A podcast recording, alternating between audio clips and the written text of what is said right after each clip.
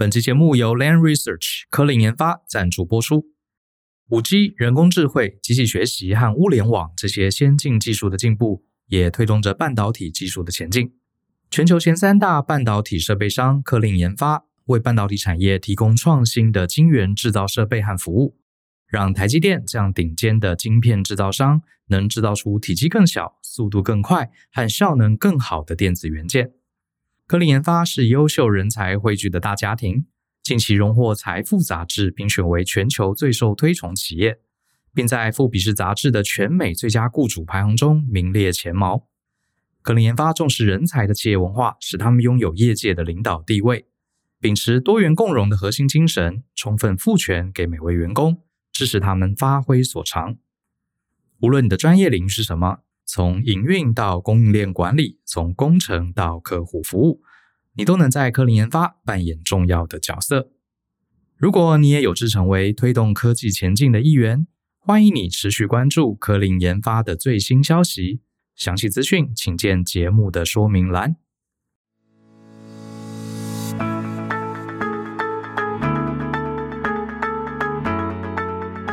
Hello，欢迎收听大人的 Small Talk，这是大人学的 Podcast 节目，我是 Brian。今天这一集呢，我们又是一个访谈，然后请到了两位，啊、我非常欣赏的这个女性的经理人，哈，来到我们节目。大家知道，台湾现在呃被称为细岛，就是我们的半导体产业非常强，哈。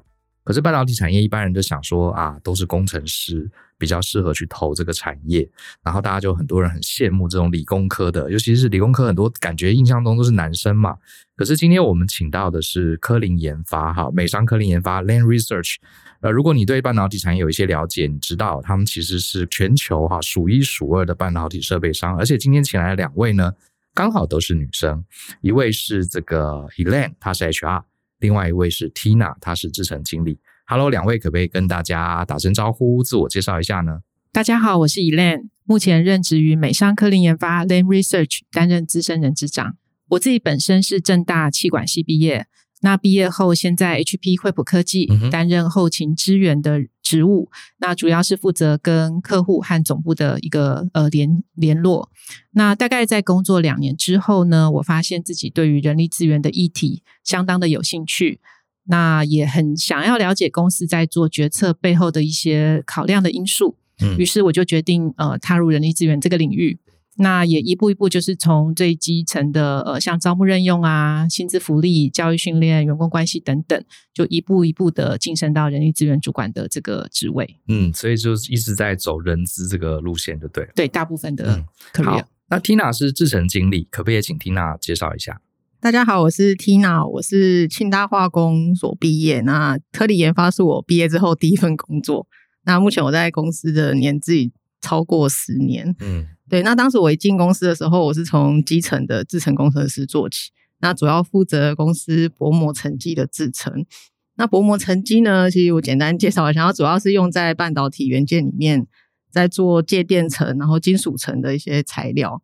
那我们公司会透过有很多产品，好像气相沉积、原子层沉积啊，或电镀的方式去制造出这些薄膜。那其实公司大部分的薄膜机台我都接触过。那目前我是 Lam Research 的资深经理，我带领一个七个人的团队。嗯，我相信大家都完全可以理解什么叫做原子层沉积跟电镀。好，没有啦，听不懂没关系，反正你就知道 Tina 是一个很专业的制程工程师就对了。好，好，那刚好我们请到这两位，一个是负责公司比较偏营运。的人资，另外一个就是比较偏产线哈，比较偏他们核心这个呃制程这方面的设备。那 Lam Research 主要是做各种设备，提供给像台积电这样的公司哈，帮助他们可以生产晶圆嘛。那我也想问一下 Elaine 哈，呃，你刚刚说你是气管科系毕业的，是我们通常觉得气管系毕业的就是呃商科嘛。然后，可是你却进了这个半导体产业，你可不可以跟大家分享一下，你是怎么当时是怎么走进这个半导体产业，然后一直做到这个资深的人资？嗯，我想大家都知道，台湾的半导体业在全球有举足轻重的地位。那我自己也很荣幸可以在半导体产业展开我的这个职涯。其实，在加入 Lane Research 之前，我也曾经任职过在台湾的半导体，不管是本土或者是外商的公司的人力资源部门。那公司的性质从 IC 设计到呃晶圆厂，到业务行销、客户服务等等都有。目前任职的 Lane Research 则是提供呃比较先进制程设备的这个技术跟一些服务的呃顶尖供应商。那所以我大概算是在半导体产业上下游都有一些经历这样子。嗯嗯，就像我前面所讲的，就是我当时是最从最基层的人力资源工作开始。所以这个帮助我可以了解呃各项工作的一些专业知识，还有一些市场的趋势等等。所以当如果说我的部署或者是我的主管或同仁有事情来找我讨论的时候，我可以比较快的呃透过倾听或者是提问的方式，对，去了解到他们大概碰到什么样的困难或挑战。那还有我们可能可以怎么样一起来解决这样的问题？嗯。我觉得 Elaine 这个他的生涯规划蛮有参考性的，就是说，假设你是气管系毕业，你是人资领域，其实各行各业都可以去。可是他的想法是说，我就干脆选择跟半导体相关，一直在这个领域去晋升，因为这样子你比较了解你的同事们他们的痛点啊，他们的问题可以帮他们解决吗。是，是，我觉得这个还蛮值得大家参考的哦。如果你是人资或是做一些行政资源管理，你可以挑一个你喜欢的产业。就一直在这个里面生根，好，其实也会很有帮助。那接下来我想问问这个 Tina，Tina 是制程，啊，制程方面的专业的工程师，你可不可以大家跟大家分享一下你的工作大概标准的一天，呃，会是怎么样进行的呢？在开始，我想半导体制成很复杂，我想要用一些比较贴近生活的例子，让大家可以知道我们每天在做什么事情。好，你可以把晶片想象成一片披萨，我每天常常都会吃到的披萨。那我们工作很像在做一份很完美的披萨，因为这个披萨要从饼皮开始，然后上面铺什么配料，每个配料的位置都要非常的精准。那最近我们比较常听到的是 EUV 的制程哦，其实 EUV 这种黄光制程，我们可以想象它是在披萨上做配料的定位。那接着呢，我们再用蚀刻去把它吃出这些特定区域的高低差哦。那接下来我们把配料放进去之后，避免它流出来哦，让它固定。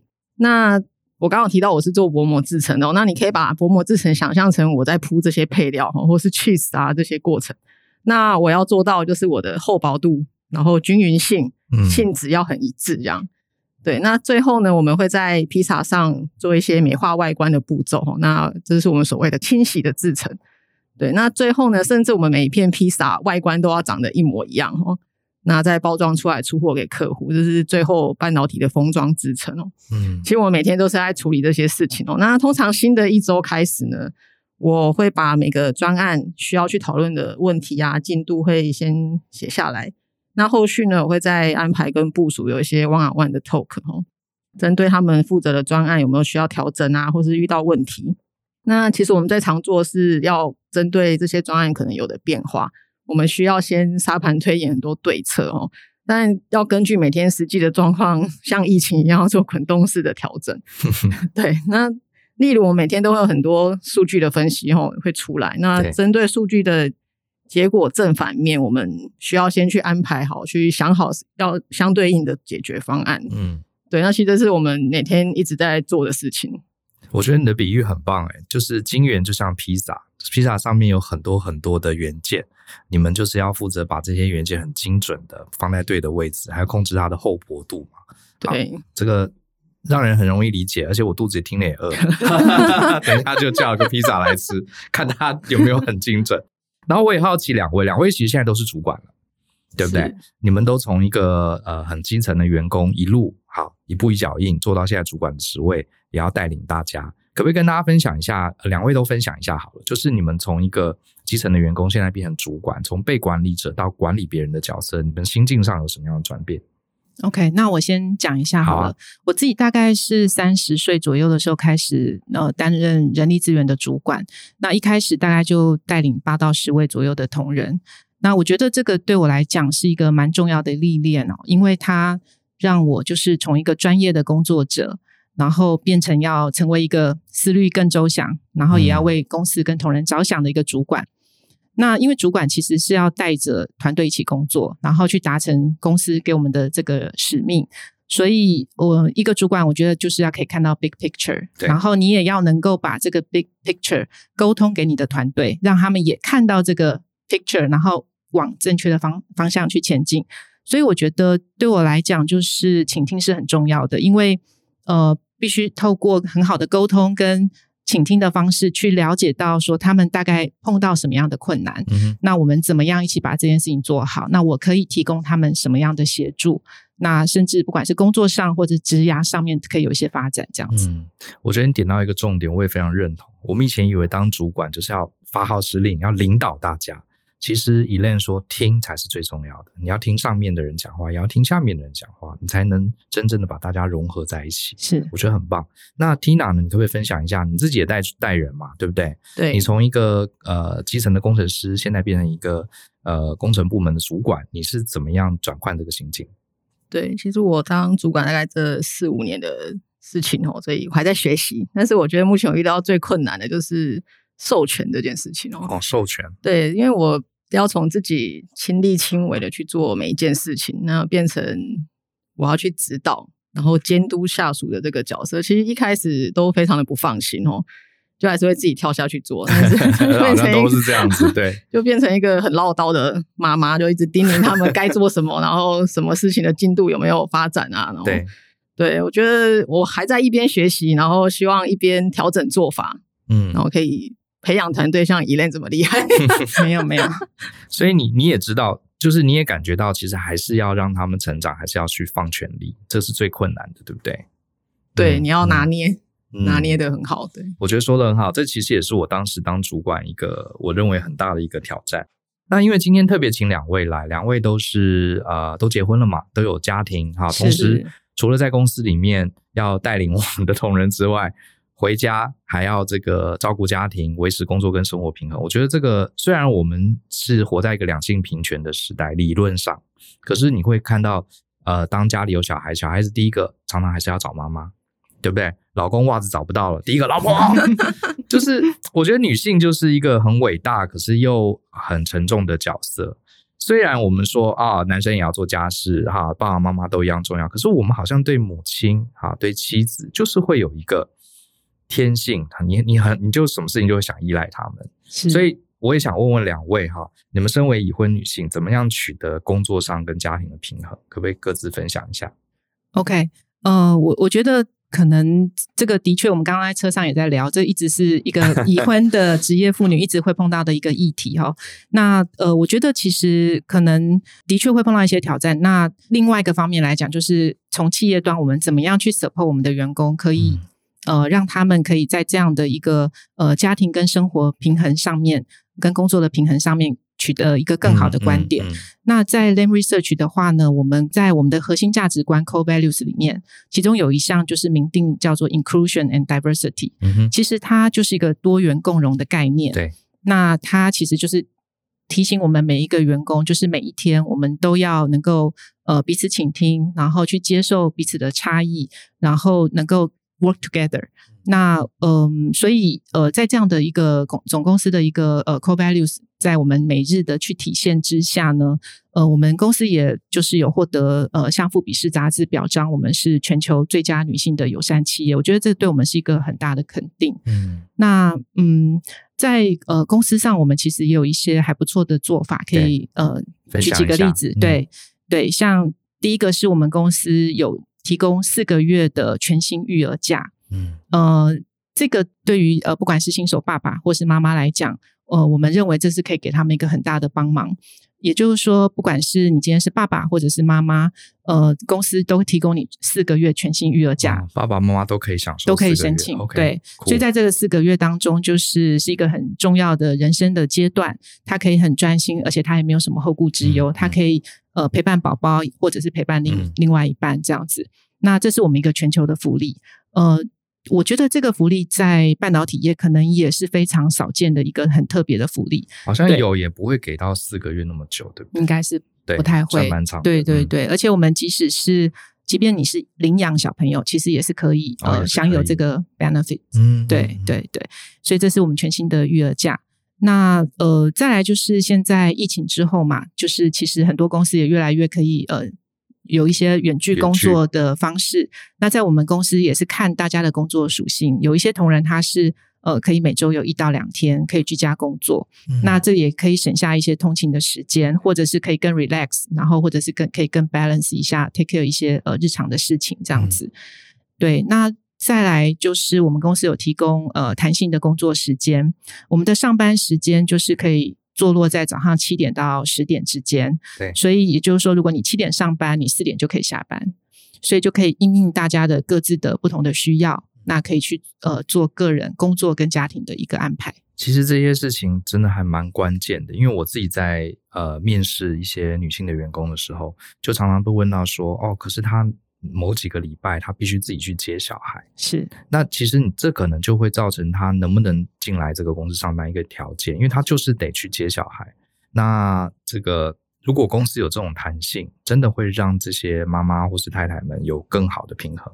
是，我觉得蛮赞的。是是。那 Tina 从你的观点呢？你觉得公司有没有一些呃政策福利会对你自己啊，身为一个妈妈也很有帮助的？对，其实其实我个部门的属性和，我们很多事情都非常的紧急，嗯，要去处理一些兔儿二卷烫的问题。对，那我觉得一开始的这个题目说我怎么取得平衡哦，我觉得我的做法是我需要做出一些取舍哦，嗯，那当然有一些家人的支支持，然后帮助我可以。达到动态平衡，没有办法是永远的平衡。说的很好，动态平衡。那刚刚我想 echo 一下呃 Elaine 的这个弹性工时哦，其实我自己很受惠这这个部分。其实我每天早上很早六点就要起来准备小孩的东西哦，妈妈的的 schedule 就是这样，然后七点要送小孩出门，那八点全会到公司哦，所以我算起来就是五点可以下班。嗯，那刚好五点就可以衔接到小孩安亲班下课这个部分，所以我觉得目前我。可以维持到动态平衡，嗯，因为公司有给我这样的 support，所以你的小孩早上出门你会在，他回来你也会在，对，对，我可以看得到他。其实光是这样就很棒嘞，因为我记得像我很小的时候，就是呃，我妈妈她在很远的地方上班嘛，就是回来我只会看到爸爸，不会看到妈妈。其实想想小孩子成长只有一次，光是这一点啊，呃，他早上出去，妈妈会帮他准备好早餐，送他上学，晚上回来妈妈也会等他，光是这个就很棒，真的。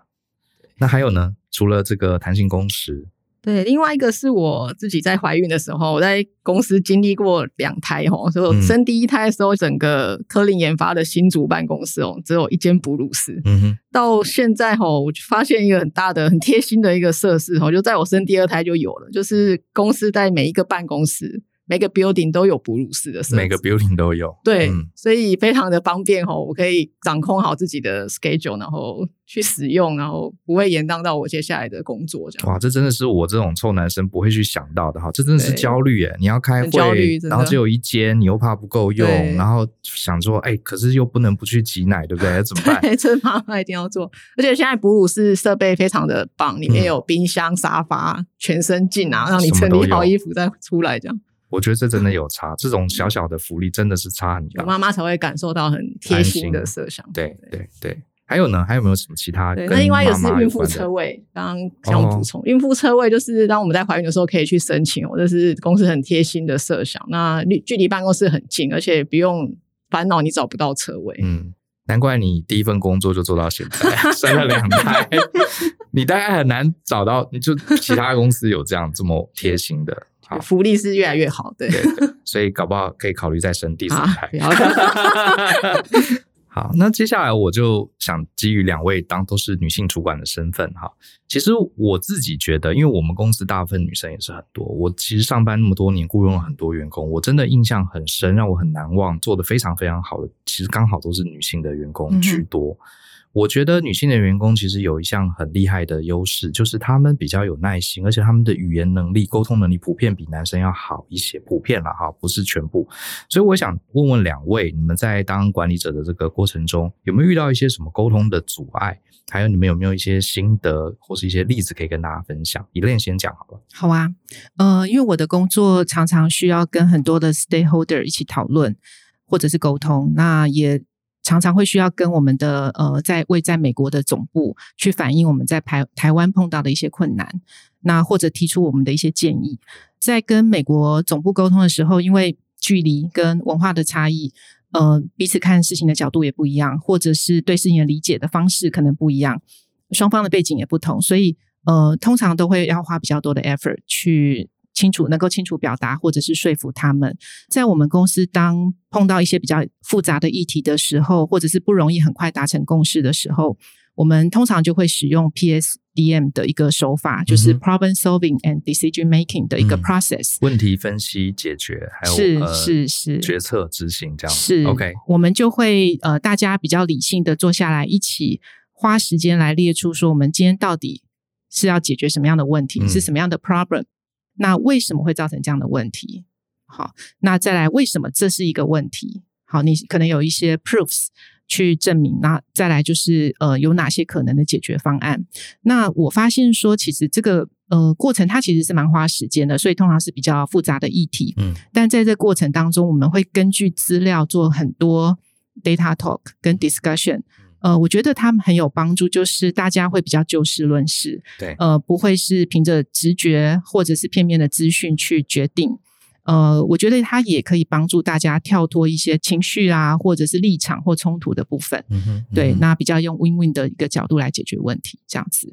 嗯、呃，这个我呼应一下，因为我以前有在呃，也是你们金源产业做过 consultant，我觉得他们这个科技业啊，尤其像 Lam Research 这样子非常美商，然后非常讲究逻辑的公司，他们其实啊。我常戏称啊，就是要吵架可以，也要有一套吵架的方法。对对对，就是大家意见不同，这很正常。可是你会发现在这种地方工作的主管呢，他在讨论争议的时候，不是在跟你乱发脾气，他是一步一步的。好，那我们现在争议是什么？好，就是刚刚 Elaine 讲的 problem statement。好，我们到底是争议什么？然后你赞成那个原因是什么？我赞成这个原因是什么？你有什么事实根据？我们来就做分析，我觉得从这个过程中真的会学到很多，是，而且真的会把问题解决。是，那 Tina 呢？你在沟通议题上有没有什么要跟大家分享？好，其实我们每天都要沟通哦，因为我是第一线要面对客户的人。那我想举一个例子哦，其实我曾经遇到一个客户，他个性很急躁哦，那常常电话一来就非常的不客气，所以其实每天都很怕接到他的电话。那 通常一般人听到很急切，然后一直在 question 你的这种。情况下，你会很急着想要去澄清你你目前的状况哦，想跟他解释。对，那其实这时候对方听不下去哦。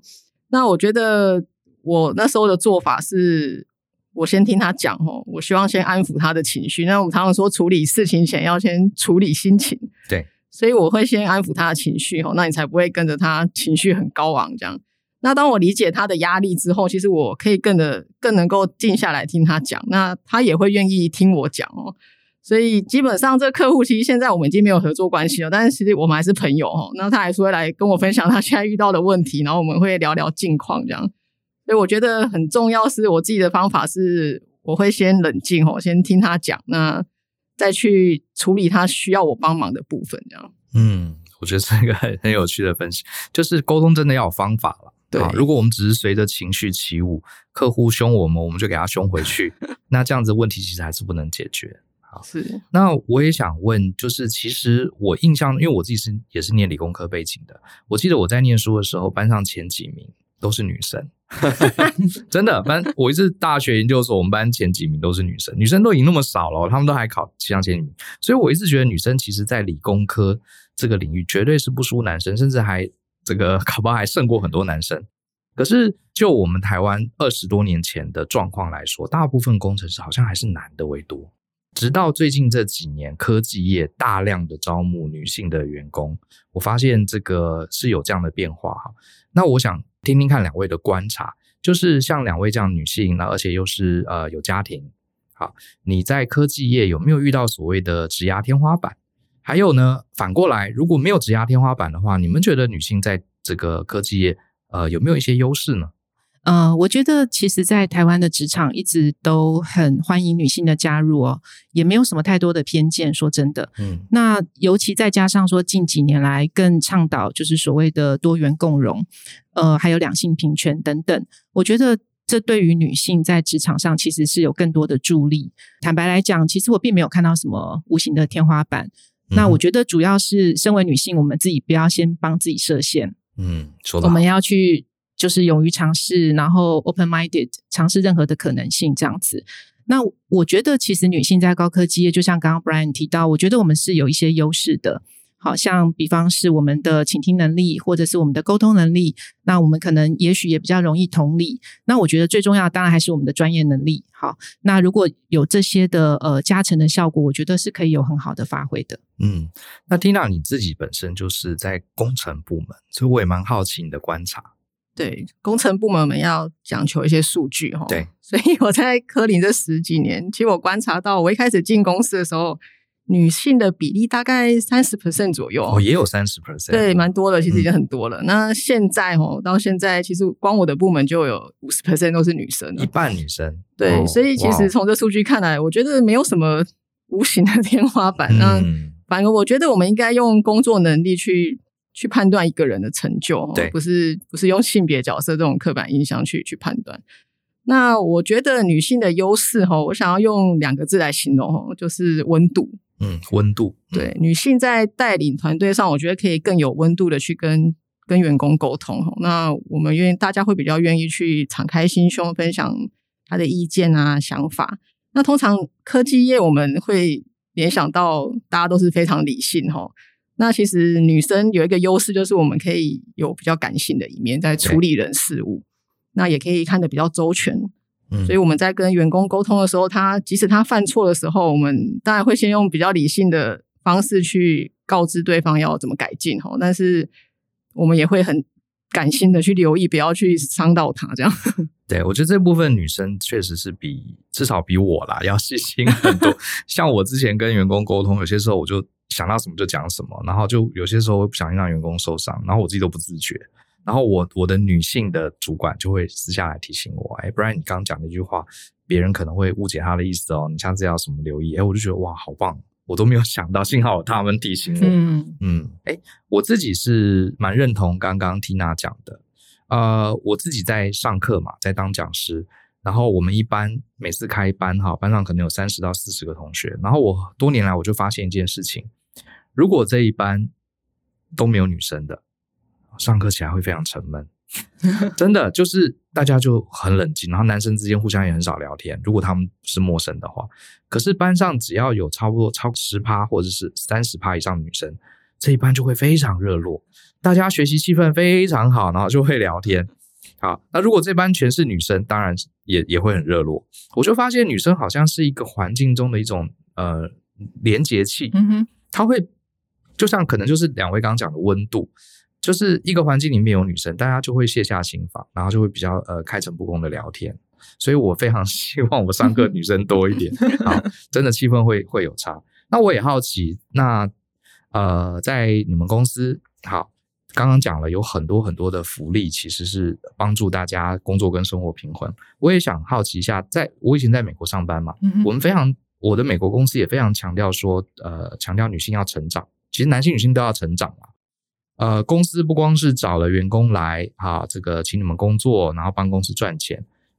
一个好的公司，它也会投入很多心力，帮助每个员工成长。是，那你可不可以分享一下，说你们公司对于女性在半导体产业持续成长这一块，公司有没有做一些什么有趣的事情？哦，有，我们公司做了蛮多呃还不错的事情。嗯，我觉得主要就是呃，刚刚前面提到致力创造一个友善的工作环境哦。举个例子来说，我们在台湾，嗯、呃，也有一个呃很特别的社团，我们叫做好好社团。好好，就是它其实是我们一个 Employee Resource Group。那为什么叫好好社团？就是“好”这个字，它是由女跟子这两个字，对，所以我们觉得就是一个女性跟男性，那我们可以一起。就是创造一个美好的一个工作环境，嗯，所以我们这个好好社团，呃，它的 vision 就是希望我们可以 make IND as our DNA，嗯，就是我们以此为自诩，然后我们。去创造出一些呃各式各样的场合，可能是一些演讲活动啦，或者是一些呃女性主管的分享，或者是一些呃有趣的一些主题等等。除了在公司内部之外，我们也会到校园里面，就是跟呃同学们分享我们公司的这个文化，这样子。对，那这个是在文化培养的部分，在女性领导者的培养的部分呢，我们呃全球有一个还蛮特别的女性人才的发展计划，叫做 Elevate Program。那这个 program 它是大概为期一年的时间，邀请这个全球具有潜力的一些女性同仁一起来参加。那在这个一年当中，我们会提供一些 assessment，让他们可以更了解自己。我们也给他们专属的 coach，还有一个 learning group，还有跟高阶主管的互动等等。那在一年结束的时候呢，我们会安排他们，就是由总公司特别提供机票跟食宿到总部，跟大家一起做结业式跟心得分享。呃，还有互相的 networking。好，我觉得这个是代表公司的一个 commitment，呃，也是一个很特别的投资。也，我觉得它也充分展现，就是 Lam Research 在对女性的员工的发展上面的一些承诺跟支持。那其实，在台湾，我们平常在安排一些人才发展的课程或者是计划的时候，我们也都会特别留意，就是确保有更多的女性一起参加这样子。嗯，对。那另外对外的部分，其实我们。也在校园做了很多的努力哦，像我们公司有一个科林研发论文奖，还有一个呃杰出科技奖学金，我们在台湾的几个大学都有设立。对，呃，在最长的学校，甚至有将近三十年的历史。好，所以你就可以想象说，就是 over 这个三十年，我们呃非常一步一脚印的去。鼓励年轻的学子。那我们在这个 program 里面有特别保留了，一定要有女性得主的一个、嗯、一个名额。那呃，最有趣就是像刚刚 Brian 说，哎，学校可能很多同学其实女性还蛮优秀的。对。那我们去奖学金审查的时候，也有教授说，哎呀，其实哦，那个现在女性学生真的表现都非常非常的优秀。对，所以我们也很开心，就是我们也因此可以呃，就是支持跟。呃，鼓励很多杰出的，不管男性甚至女性的一些呃杰出的表现，这样子。我很认同公司有特别这样的 program，因为有一些人说，哎，既然男女平权，那为什么要特别针对女性有额外的福利？可是我不这样看的，因为你看我们的社会其实还在进步当中，就像是呃，有些时候小朋友。啊，五六岁的小朋友，你带他去，像我们家里就这样带他去买玩具。那我们很自然就是带女生去看洋娃娃，带男生去看机器人。可是如果这时候有个小女孩说，她也想要买那个机器人，呃，有一些比较传统的家长说，哎，那个男生玩的，你玩洋娃娃，其实这个不，我我不是很认同。哎，嗯，他如果对机器人有兴趣，他对积木有兴趣，为什么不也买给他呢？也很好。对啊，说明他长大就成为一个了不起的工程师。嗯，你看现在。什么 Open AI 啊，Apple 啊，里面这些主导者都是女性，是对，所以我认为我们社会呃企业应该要多做一点这样的事情，帮助大家往更平衡、更推进一步。嗯、对我很认同。那 Tina 呢？你对于呃公司的这些各式各样的对女性的政策有没有什么感触？对，我想要分享一个我自己参加过的课程，我觉得很棒哦，就是我今年刚刚完成一个。公司举办的一个 A Plus Leader Program 的课程，它是一个大概为期四个月的课程哦。那这个课程一开始是在做个人的自我觉察哦，嗯，就是在分析你是怎么样的人格特质、领导风格。那我从这边其实更了解自己是怎么在带领团队哦。那经由这个分析，我让自己更知道自己的优点、缺点，那我该怎么改进、怎么去发挥这样。那老师其实他其实真的是在一对一的指导这个哦，一对一，对，他在一对一跟我们指导这个分析结果，那怎么这样去改进你以后在领领导风格后面的发展？嗯，那我觉得这是公司给我们一个很棒的工具，让我们可以去应用。那另外，其实我上过很多课程，我觉得都很棒哦，就是像跨世代沟通，其实我们很需要，就是怎么跟新一代的的员工去。没有没有隔阂哈，是。那另外一个就是无意识偏见哈，这是我想特别提的，就是希望他希望从主管就开始有这个无意识偏见的、嗯、的 i 的的 idea 哈，不要再去有一些对员工有一些偏见，甚至是性别上的。对，那这让我们可以循序渐进去提升我们的领导能力。嗯，对公司一些很贴心的安排。是，感觉就是呃，这些课程当然。有一些直接对工作就有帮助，可是更多的是针对你们个人的成长，没错，对不对？嗯、我觉得这是蛮棒的哈。这个，所以我自己是觉得，嗯，因为我以前当顾问，经历很多公司哈，我觉得真的员工有两种，有一种就是像两位这样子。觉得把公司这些给我们的这些培训啊，当成是一个很好的机会，嗯，对不对？因为我就去上课，反正这个公司也帮我都找了好的老师，也而且还让我有一天的时间不用工作。他觉得是一个机会，就像刚刚 Tina 讲了很多，他学到了很多，他了解了自己是哪一种领导者，他接下来可以怎么做。可是也是有的员工觉得啊，事情都做不完，还叫我上课，烦死了。所以其实我觉得真的就是这样，你看这个公司有这样的条件，也是要有相对应的员工。这个识货的员工才会知道这是对这个自己很大的帮助。然后，呃，聊了这么多，其实今天我特别想要代替我们的听众，尤其是一些比较年轻的二十出头岁的，呃，男生也好，女生更是希望他们能听到，他们可能有一些心声，就是因为我自己有很多学生，他们可能是呃文组的，或者是他从来没有想过可以自己有能力进到科技业，因为他们想象像 Lam Research 这种公司，一定是什么台成清交念理工的，然后硕士博士才能进去。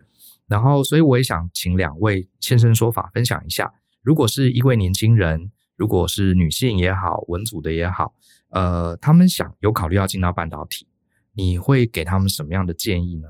嗯，我觉得如果说呃想要进入半导体的话，我觉得呃这个科技产业，不管你现在还在在学，或者是你刚呃即将要就业的话，嗯，我觉得可以花一些时间，好想好好培养一些自己的一些关键的能力。嗯，比方刚刚前面讲到 problem solving 的 skill，对，我觉得呃，不管是去解决问题、解决艰难的任务，然后舍我其谁的这样的一个态度，我觉得再来就是，我觉得在工作上很重要，就是你有没有 passion，嗯，对，因为说的事情你要做到，嗯，就是好或者是更好，其实你要对自己有一些的展现你的热情，当机会来的时候，你也可以勇于承担。